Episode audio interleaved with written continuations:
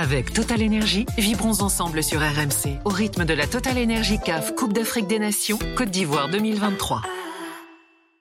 Alors, toujours avec euh, Robert Malm, consultant Sport et RMC Sport, Aurélien notre reporter ici à Abidjan. Les quarts de finale. Vendredi 18h, Nigeria, Angola. Vendredi 21h, République démocratique du Congo, Guinée. Samedi à 18h, Mali, Côte d'Ivoire. Et samedi à 21h, Cap Vert, Afrique du Sud. Commençons par Nigeria, Angola.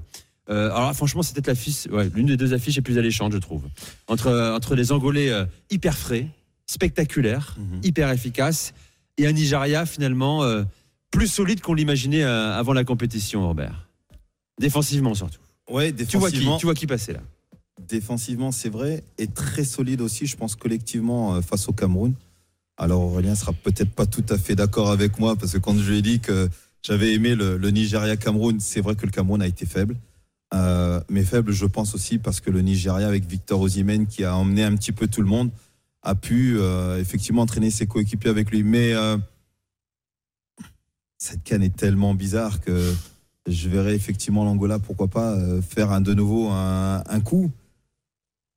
Mais si on a le Nigeria qu'on a eu fort, je trouve collectivement, avec ce qu'il faut, le Nigeria normalement a une route ouverte pour pouvoir aller, pour pouvoir aller en finale. Maintenant, encore une fois, cette canne est tellement bizarre, tellement surprenante que tous les spécialistes se sont gaufrés. Euh, moi, le premier, euh, à donner des pronostics en voyant effectivement les, euh, les équipes aller, favorites aller, aller jusqu'au bout. Et, le, favori, c'était bien sûr le Sénégal qui a été vraiment impressionnant, qui se fait sortir par la Côte d'Ivoire lors de la séance des tirs au but. Donc, je te dis, ouais, elle est, elle est tellement ouverte, tellement ouverte, tellement rafraîchissante que j'espère que l'Angola va pas être pris par, euh, par l'enjeu.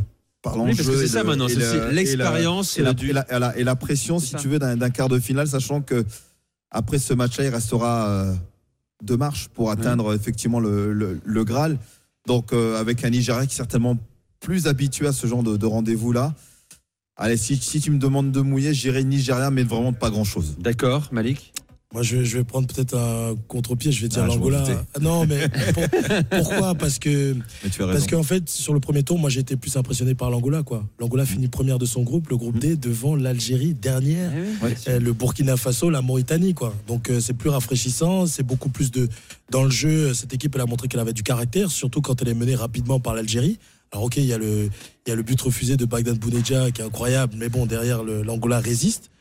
Donc moi j'ai envie de croire en cette équipe, surtout que, c'est peut-être paradoxal, mais le, Nigeria en fait, ok, elle a monté une force collective face à la Côte d'Ivoire, face au Cameroun notamment.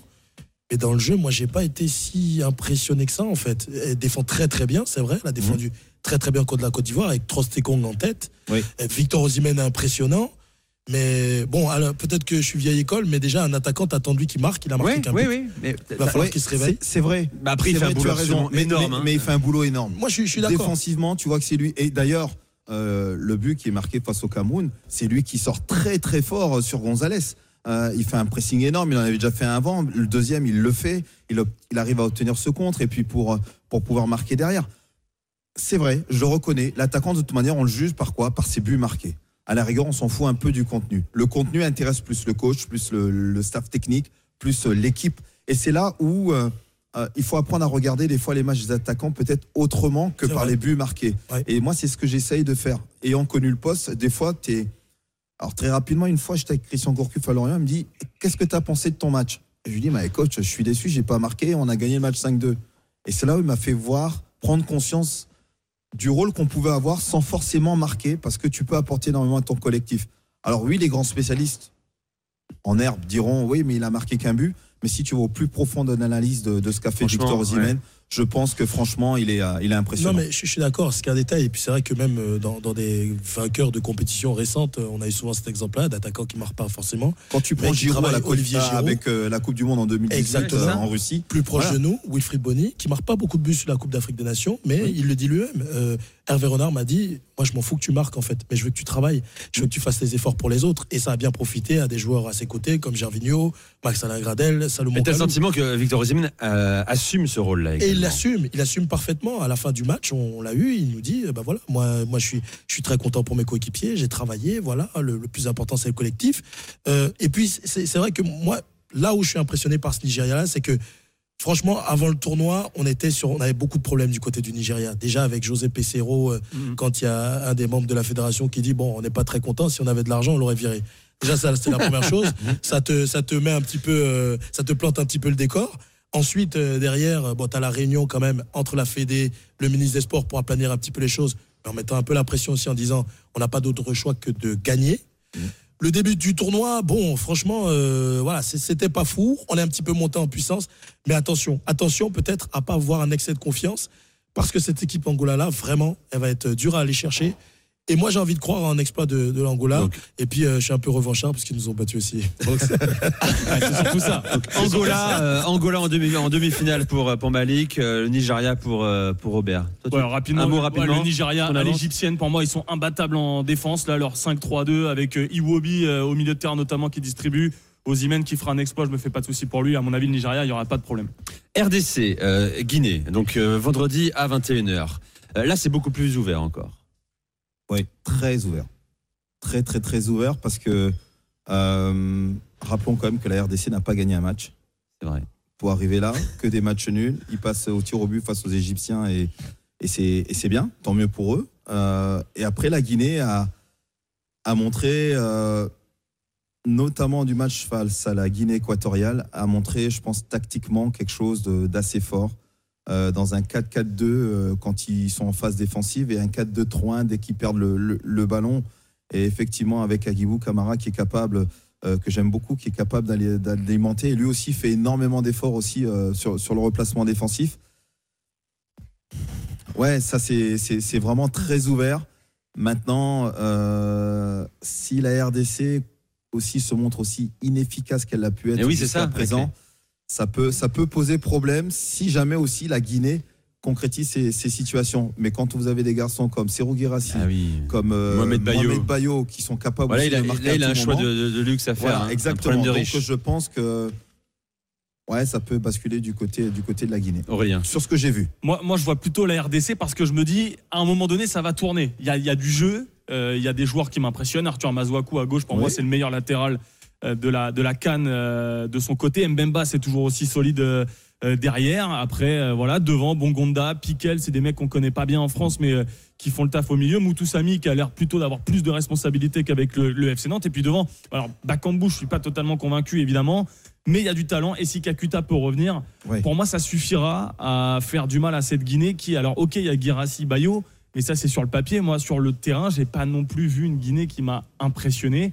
Il marque à la 97e contre une équipe réduite à 10 qui rate un penalty.